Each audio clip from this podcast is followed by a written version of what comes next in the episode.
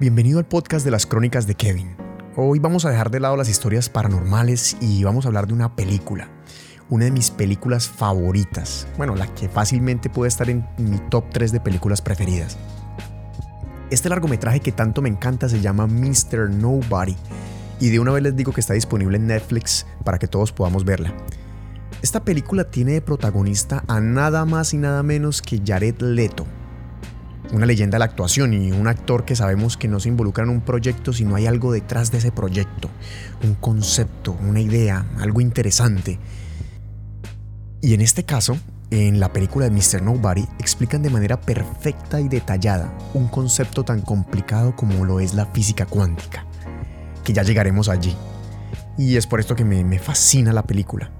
Básicamente la película se trata de un hombre que se llama Nobody Nobody, de nombre y apellido Nobody o sea, el señor nadie. Este hombre aparece en la película como el último mortal del mundo, o sea, la última persona con capacidad de morir en un mundo futurista donde ya el ser humano ha logrado descifrar la manera de cómo vivir para siempre. Y bueno, Mr. Nobody es entrevistado en ese futuro para saber cómo ha sido su vida, o sea, ya cuando estaba anciano. Y resulta que el tipo no tiene una sola vida, sino que tiene cientos y cientos de vidas que recuerda a la perfección y que a la vez lo confunden, porque no sabe cuál de ellas es la verdadera, entre comillas. En el tráiler de la película, para no ser spoiler a las personas que no la han visto, nos muestran a Mr. Nobody cuando apenas era un niño y estaba en la estación de tren junto con su madre y junto con su padre. En ese momento sus padres estaban discutiendo, estaban teniendo un altercado y se acercaba el momento de tomar una decisión que el pequeño Nobody presentía, él sabía que iba a cambiar por completo el rumbo de su vida. Su mamá se acerca y le dice, ¿con quién te quieres quedar? ¿Con tu padre o con tu madre? Y el niño se queda mirando ambas opciones, los mira a ambos, como sabiendo que la decisión que él tome en ese momento va a ser determinante para el resto de lo que él conoce como su vida. Entonces resulta que en una de sus vidas él decide irse con su madre y subirse en un tren hacia una nueva ciudad donde va a conocer a ciertas personas, donde se va a dedicar a cierta profesión, donde atenderá a cierta escuela y donde tendrá cierta cantidad de experiencias que moldearán su personalidad y su vida en general. Pero en otra de sus vidas, en otra de sus decisiones, mejor dicho, él decide quedarse con su padre y dejar ir a su mamá. Y como se imaginarán, las experiencias que tendrá el niño a partir de ese momento son completamente diferentes a la otra opción.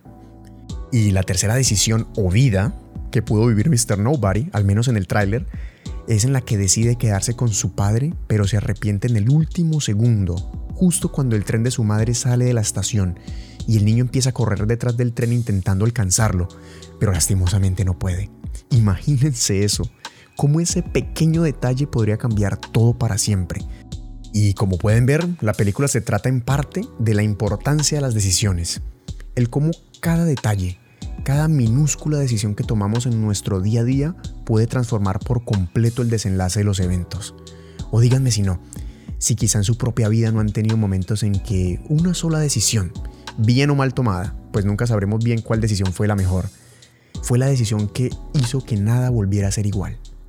Quizá mudarse de ciudad, mudarse de barrio, conocer a una persona de manera casual y aleatoria, tantas y tantas decisiones y eventos que pueden cambiarlo todo. Y pues hasta este momento se estarán preguntando, y bueno, ¿qué tiene que ver esta película con la física cuántica? Y es que la física cuántica se basa en probabilidades. O sea, el concepto de la física cuántica es algo dificilísimo de imaginar. Yo aún no logro comprender ni el 10% de lo que explica esta física, pero la única manera de entenderla es como lo trataba de hacer, por ejemplo, el científico Einstein, a través de experimentos mentales.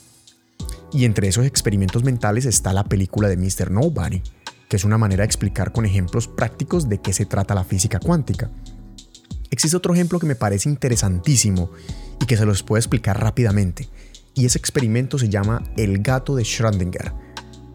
El experimento se basa en solo imaginarnos, no lo vayan a hacer, solo imaginarnos de que tenemos un gato y cogemos al gato y lo metemos dentro de una caja.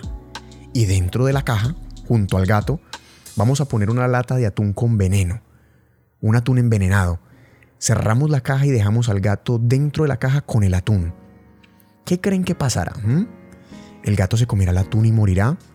¿O no tendrá hambre y lo dejará así sin comerlo?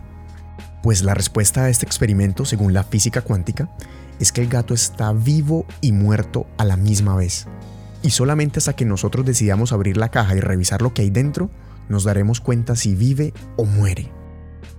Y eso es la física cuántica, o al menos eso es todo lo que entiendo de ella. Y por eso este concepto se aplica a la película. Cada acción sin tomar, cada acción que no hemos tomado tiene una probabilidad de 50-50, digamos, de que tú vas a escoger un camino u otro. Pero esa decisión no la sabes hasta el momento en que tomas la decisión. Ese es precisamente el concepto que esta maravillosa película trata de mostrar. Y en el camino nos cuentan todas las diferentes historias de cada una de las vidas de este caballero Mr. Nobody, que nos hacen pensar, nos hacen autoanalizarnos y pensar en nuestra propia vida.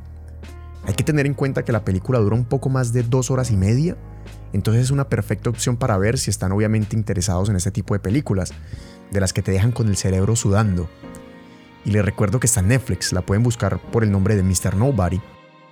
Y les aseguro que no se van a arrepentir de verla y que van a tener una percepción completamente diferente de la vida una vez la terminen. Gracias por acompañarme en este episodio de las Crónicas de Kevin. Si te gustó esta historia, esta reseña, eh, puedes revisar todos los otros capítulos del podcast, de seguro te van a gustar.